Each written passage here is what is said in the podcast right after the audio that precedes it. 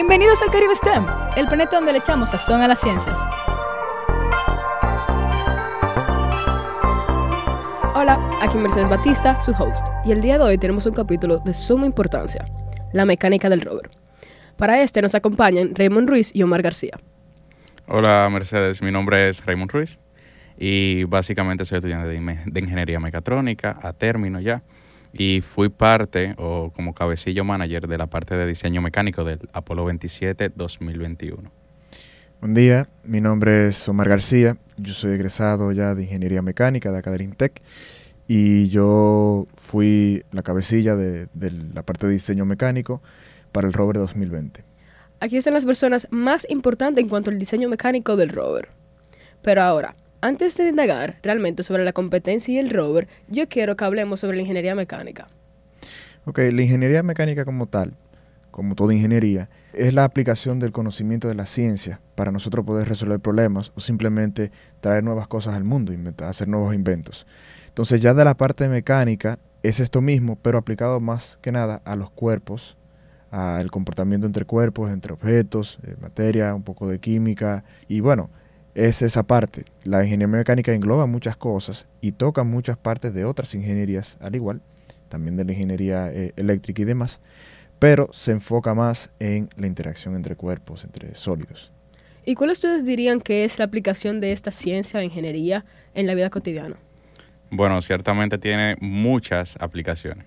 Si nos vamos, por ejemplo, a lo más simple, que es una cuchara que usamos diario en nuestros hogares para poder comer o sea, ahí ya vemos el análisis, o se hizo en su momento el análisis del material que se utilizó, la forma, si era realmente o soportaba la carga, el mango para poder eh, levantar alimento. Desde eso, que es lo más simple, que lo usamos a diario, hasta una línea de producción lo más compleja posible a nivel general. O sea, ya en grandes compañías o grandes empresas de producción a gran escala. O sea, realmente algo que usamos ya día a día. Sí, realmente. Vamos al tema. La mecánica del rover. Háblanos un poquito. Un poquito de historia. Omar, antes de tú llegar, tú no fuiste primera generación. ¿Cómo estaba el rover? Bueno, como bien tú dices, yo realmente llegué en 2020. Ya se había hecho una primera iteración del rover para el 2019 y ya, ya los muchachos habían competido para esa fecha. Entonces cuando yo llegué, el rover del 2019 era un rover bastante liviano, rover bastante liviano, que permitía plegarse con mucha facilidad, que era uno de los retos de la competencia.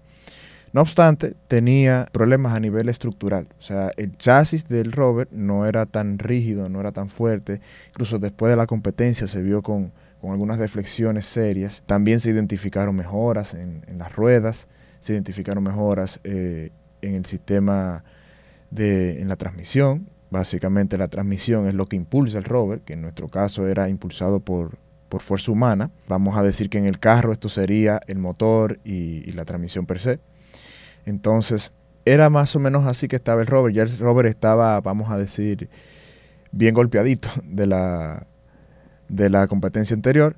Pero cuando a mí me contactan, ya ellos habían hecho un análisis previo sobre eh, posibles mejoras que se le podía hacer el diseño cuando me contactan, entonces yo me siento con ellos, eh, me hacen parte del equipo y empezamos entonces a analizar un poquito más profundo qué otras cosas se pueden ver. Eh, ahí yo empiezo a dar mis ideas y así empezamos. ¿Y cuáles cambios ustedes dirían que se le hicieron al rover tanto del primer año para el segundo año que tú estuviste? Bueno, fueron muchos, realmente. O sea, a mí me, me gusta ver, nosotros siempre hacíamos como una, un pequeño collage de los diseños de los tres años consecutivos. Entonces, desde el 2019 el primer diseño, eh, 2020 ya el diseño que trabajó Mar y 2021 el diseño que trabajamos ya de la mano eh, o, o, que terminé yo. Y realmente se ve, señores, como ese, ese upgrade, ese como que esa mejora. Y ahí es que tú ves donde cada año realmente se puede mejorar. O sea, cada año se busca como que eh, cumpla mejor con una u otra tarea, que realmente obtengamos como que un mejor puntaje, más fácil para, para los conductores que puedan manejar el rover en sí. Y realmente eso es algo de lo que nos motiva cada año. ¿Tú entiendes? Como a, a seguir con eso de, de la parte del diseño y las mejoras. Sí, mejoraron lo mismo y mejoraron el diseño. Sí, o sea, hubieron mucha mejora durante el transcurso y algo que nos basamos mucho, ya para darte algo puntual, fue la parte de la transmisión y la parte del, del doblar, o sea, de, de- de- la dirección de- del vehículo en sí. Vimos eso como los temas más importantes, lo que realmente dijimos, oye, necesitamos esto para nosotros no, no tener inconveniente en la competencia.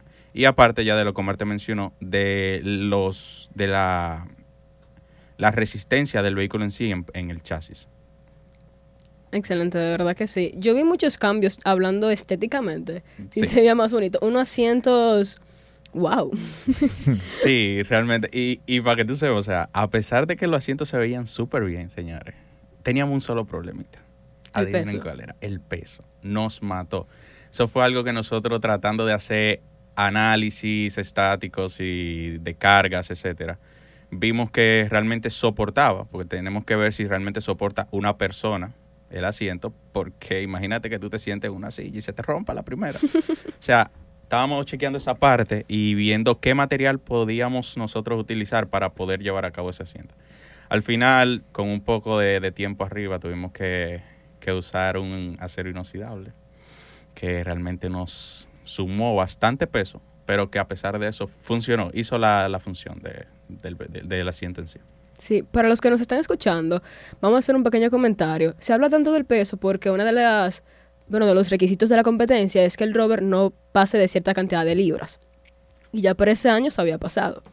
Pero ahora, ya que hablamos del asiento, Omar, tú mencionaste anteriormente el sistema de transmisión. Correcto. Entonces, yo quiero que tú nos guíes un poquito.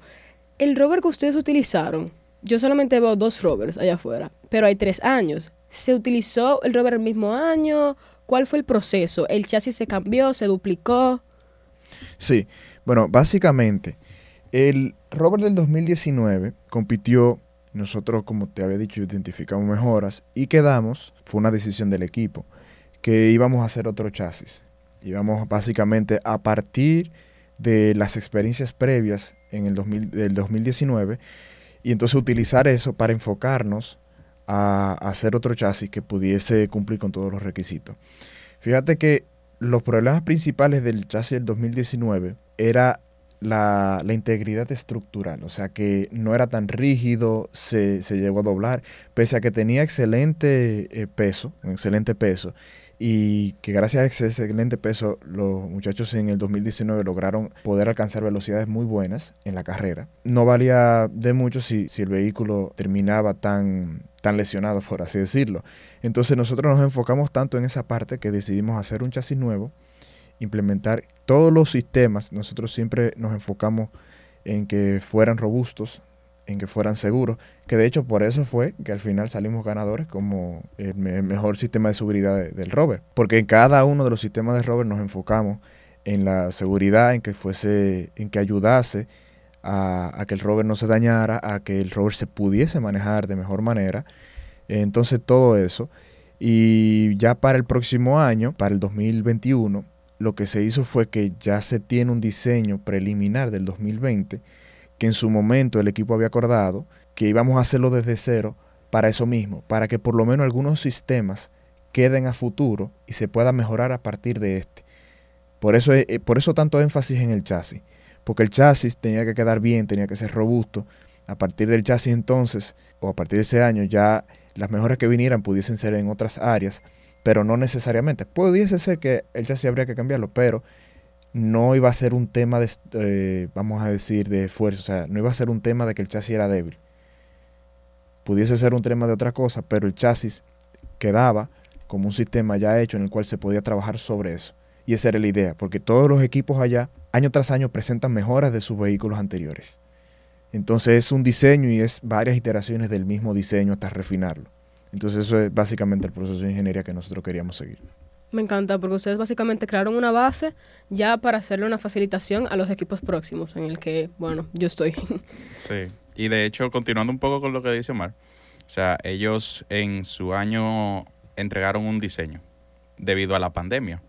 O sea, la pandemia creo que llegó justamente el mismo mes que iban a, o que estaban terminando. Era, era en abril, eh, la competencia, la pandemia nos cerró las puertas en marzo. Nosotros estamos en plena fabricación y nosotros lamentablemente no pudimos terminar la fabricación del rover por, porque se nos cerraron todas las puertas y incluso los componentes estaban difíciles que llegaran a tiempo por las distintas limitaciones que se tenía. Y, fue luego, después de unos, qué sé yo, como 8 o 10 meses, que, que reanudamos el trabajo físico, que o sea, logramos terminar, eh, ya ahí ya había pasado la competencia, o sea, a nivel de diseño ya nosotros habíamos entregado todo, pero aún así, para lo del próximo año ya entonces pudimos empezar eh, a trabajar físicamente, eh, ya creo que fue en noviembre. Agosto. Agosto, agosto, por ahí, agosto. 2020. agosto 2020. Ya teníamos el tiempo, vamos a decir, un poquito encima en ese momento. Sí, realmente como ya teníamos un diseño, entonces, y parte de los trabajos del chasis realizado, la competencia de este año, desde el año de Omar, se basó básicamente en, esa presentación de diseño, por conveniencia de y parte de la pandemia. Entonces ya el reto de nosotros era realmente terminar ese diseño y construir. O sea, construir ya un rover funcional que, como dice el profesor Ezequiel, que nunca me olvido de eso, que podamos tirarlo de 5 metros hacia abajo y que caiga y no se rompa. Entonces, ahí realmente nosotros tuvimos muchos retos. Eh, tuvimos que trabajar durante pandemia. Ya ahí tuvimos que perderle un poquito el miedo, claro, siguiendo con todos los protocolos de seguridad, etcétera. Y increíblemente, señores, comenzamos en agosto a trabajar. Y todavía en abril de 2021 estábamos nosotros bregando con eso. O sea, uno lo ve así, pero ¿cuántos son? Como que seis meses o cinco meses trabajando. O sea que fue, fueron muchas experiencias. A mí me encanta que tú hayas mencionado eso, porque yo sí quería que ustedes hablaran. Tú dijiste que ya para abril ustedes seguían trabajando. La competencia es en abril. El rover estuvo listo, bueno, la manufactura del mismo, para la competencia o para después de la competencia, en tu año, Raymond. Mira, realmente eh, la NASA nos dio la, la opción de o presentar solo diseño o presentar funcional ya el vehículo creado, sea manufacturado. Como todo intesiano y como realmente nosotros siempre buscamos como ese, ese poquito de más, nosotros dijimos, señores, vamos a construirlo, vamos a terminar de construirlo porque eso nos, nos pone dentro de como de ese ambiente donde podemos ganar más puntos o tenemos más posibilidad de ganar. ¿Qué sucede? Nosotros ya para abril teníamos el rover construido sin hacer pruebas de grabación, porque teníamos que hacerle un video de que funcionaba y entonces enviárselo a la NASA. A pesar de que no fuimos allá a probarlo directamente, nosotros lo que hicimos fue que nos pusimos en contacto con el liceo eh, de... Liceo científico de Liceo científico, sí. Y allá juntos hicimos una pequeña pista de prueba, donde tanto ellos como nosotros probamos el, el vehículo de cada uno. Y allá nosotros en arena, en piedra, comenzamos a, probar ya nuestro, nuestro diseño, que realmente nosotros hicimos. Y esos videos que se tomaron fue lo que se le enviaron a la NASA para poder hacer la evaluación correspondiente. Sí, y otra cosa que me gustaría agregar es que también el liceo científico, para aquellos que no sepan, compite en esta misma competencia, pero a nivel ya de, bachiller o de high school, como le dicen eh, allá. Y realmente aunque yo compita en esa categoría, siempre eh, hemos, hemos, estado en contacto, ambos equipos, eh, recordándonos las fechas para, para hacer cualquier tipo de tema de fabricación o de diseño, para hacer las pruebas, como bien dijo Raymond. Entonces, eh, aunque estamos en, categorías diferentes, nos, nos, nos ayudamos, nos prestamos una mano ayuda. Y ellos han hecho muy buen trabajo. Es que al final del día todo el mundo es dominicano y quiere ver su patria arriba. Entonces, sí. Ahora, ya que estamos hablando de las pruebas, yo quisiera saber, ¿en qué momento o qué fecha, si ustedes se acuerdan, fue que el rover por primera vez funcionó? Que ustedes pudieron ya moverlo con sus pies y todo eso. Bueno, siéndote honesto, nosotros durante el transcurso de la construcción fuimos haciendo varias pruebas.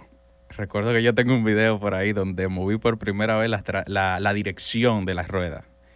Yo estaba emocionadísimo, señores. O sea, e, el hecho de tú ver que algo que tú creas funciona y que funciona de la manera correcta. Y que no se tranque. Exacto, que no se tranque un set de piñones internos con ciertos mecanismos eh, y que tú ves que tú mueves como quien dice lo, eh, la dirección, o sea, lo, lo, lo manubrio de la dirección, y tú ves que se mueve la rueda y se mueve todo, o sea, eso, eso es fantástico. Entonces, pero ya funcional completamente, nosotros increíblemente, si el, creo que era 5 o 7 de abril, señores, el domingo, no, el sábado 6 a las 10 de la noche estábamos nosotros aquí en Inte probando. Ay, Dios mío. O sea que realmente siempre tuvimos el tiempo arriba. Fue un reto enorme, pero al final se logró. Como debe de ser, me alegro muchísimo. Ahora, yo sí tengo una duda. Para los que han visto el rover, ustedes saben que el rover tiene a ambos conductores mirando al frente. Pero también hay diseños que se hacen con estos conductores en direcciones opuestas. Yo quisiera saber por qué el que tenemos aquí en Intec y el que se construye para Apolo 27 tiene a ambos conductores mirando a una dirección solamente. Bien, antes que nada, nosotros para hacer el diseño hicimos una investigación previa. Vimos todos los rovers que habían en, en competencias pasadas y empezamos a, identificar eh, ventajas de algunos sistemas, desventajas de otros. ¿Qué pasa con poner los dos eh, conductores en direcciones opuestas? Hay, una, hay varias pruebas que necesitan de la comunicación del conductor. Entonces, ¿qué pasa? El, el conductor de atrás en algunos momentos podía presentar, dependiendo de la persona, pero podía presentar mareos eh, en, esa, en esa orientación.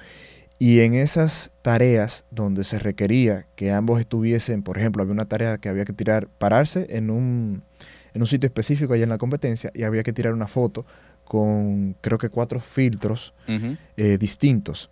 Entonces, la- lo ideal era que o cada, cada conductor tomara dos fotos con dos filtros. Por ende, muchas veces la- esos filtros se ponían en la parte de atrás. Habían algunas herramientas también de recolección de líquido y recolección de sólido que tenían una parte, se ponían en una parte específica del rover. Entonces, muchas de esas herramientas, el conductor de atrás tenía que pasárselas adelante para facilitar eh, en parte este, vamos a decir, estas maniobras para poder hacer los retos eh, rápido, se colocan a los dos de esa manera, en la misma orientación. Yo digo también, agregando un poco a eso, viendo también una de las ventajas de ponerse los dos conductores contrarios, o sea, como que si estuvieran de espalda, es también parte de la transmisión. ¿Por qué? Porque algo que nos afecta a los que tenemos, por ejemplo, el diseño, a los dos conductores hacia adelante, es que la distancia que tiene que recorrer la transmisión de, por ejemplo, la persona que impulsa de atrás, es mayor si tienes una transmisión completamente delantera. Ahora, si la tienes entonces las dos personas, contrario, o sea, de espalda, como quien dice, el, el que está atrás puede ser que impulse el sistema de la rueda de atrás. O sea, ahí tu vehículo tú lo puedes convertir más rápido o más conveniente, 4x4, como quien dice. Se le agrega potencia a las cuatro gomas. En el diseño de nosotros, simplemente, hasta el momento teníamos potencia delantera. O sea, transmisión completamente delantera. Y en cuanto al plegado, ¿tiene alguna ventaja o desventaja hacerlo de diferentes modos? Bueno, en cuanto al plegado, dependía también de cómo uno quería diseñar la transmisión. Porque como bien dice Raymond, si se quería un 4x4 y estábamos en la, vamos a decirle, ambos orientados al mismo, hacia el mismo lado, pues entonces eh, cuando se plegara iba a haber un tema con una de las cadenas. Porque entonces la cadena iba a tener que extenderse lo suficiente para permitir que el vehículo se pudiese plegar. Por ende, si se quiere tracción en las cuatro ruedas, habría que realmente sentarse, analizar si esa sería la orientación que a nosotros nos conviene. Nosotros decidimos, teniendo en cuenta que también la transmisión de 4x4 añade peso atrás, porque se necesita otro eje de tracción en la parte de atrás. Entonces, teniendo en cuenta eh, todo eso, nosotros fuimos por, por la orientación que tenemos también, porque vimos que podíamos reducir peso en parte, poniéndolo todo adelante. Y de esa manera, fíjense que en el rover actual, los pedales del conductor trasero están en la parte delantera del chasis. Y ahí esos pedales, los únicos pedales que se pliegan son los del conductor delantero para poder caber en el volumen especificado de la competencia. Pero los pedales del, del conductor trasero están, vamos a decir, estáticos respecto al chasis. Eso no se pliegan. Wow. O sea, ustedes ahí pueden ver, señores, que cualquier detallito, o sea, influye en cualquier cosa. Entonces, ahí es que se, uno se sienta a hacer el análisis, a decir como que, espérate, que me conviene, que no me conviene, que si le pongo un poquito de esto, le quito un poquito aquello, pero como que trata de buscar siempre ese balance, ese punto medio en el que tú dices, güey, ahí está, me parece bien. Claro, y uno, estas ideas uno, mediante la investigación y mediante los videos que uno ve de competencia pasada, uno va viendo más o menos cómo, cómo van dando fruto dichas ideas, porque esas configuraciones que te estamos hablando han sido probadas por otros equipos. Entonces nosotros no tenemos el tiempo para probar cada una de las configuraciones que se nos ven a la cabeza. No tenemos ni el tiempo ni los recursos porque es demasiado. Entonces, viendo los resultados de otros equipos, viendo cuáles fueron sus dificultades, analizando cómo fue que, lograron hacer la cosa que lograron hacer, o, analizando sus problemas en, en, los videos de la carrera, fue que nosotros pudimos ir decidiendo un poquito qué sistema nos conviene más. Y obviamente, algo que, que es muy importante, que nosotros tratamos de irnos siempre a los fundamentos, o sea, a lo más básico a nivel físico. Primero pensamos de ahí y luego entonces vemos qué cosas nos pueden aportar eh, otros diseños y, vamos complicando un poquito más el proceso del análisis. Pero lo primero es preguntarse desde lo, o sea, desde lo fundamental en la física, ver cuál es el principio, eh, identificarlo y entonces a partir de eso utilizar ese principio físico para analizarlo. Porque después de ahí, si no hacemos eso, todo lo otro puede caer en especulación. Sí. Y ya que hemos hablado de cada parte mecánica, como quien dice, faltan las gomas, o sea, las ruedas. Cuéntenme, ¿cuál fue la experiencia con la rueda? ¿Fue sencillo? ¿Fue difícil? ¿Cuál fue el reto ahí? Reto, retazo, señor.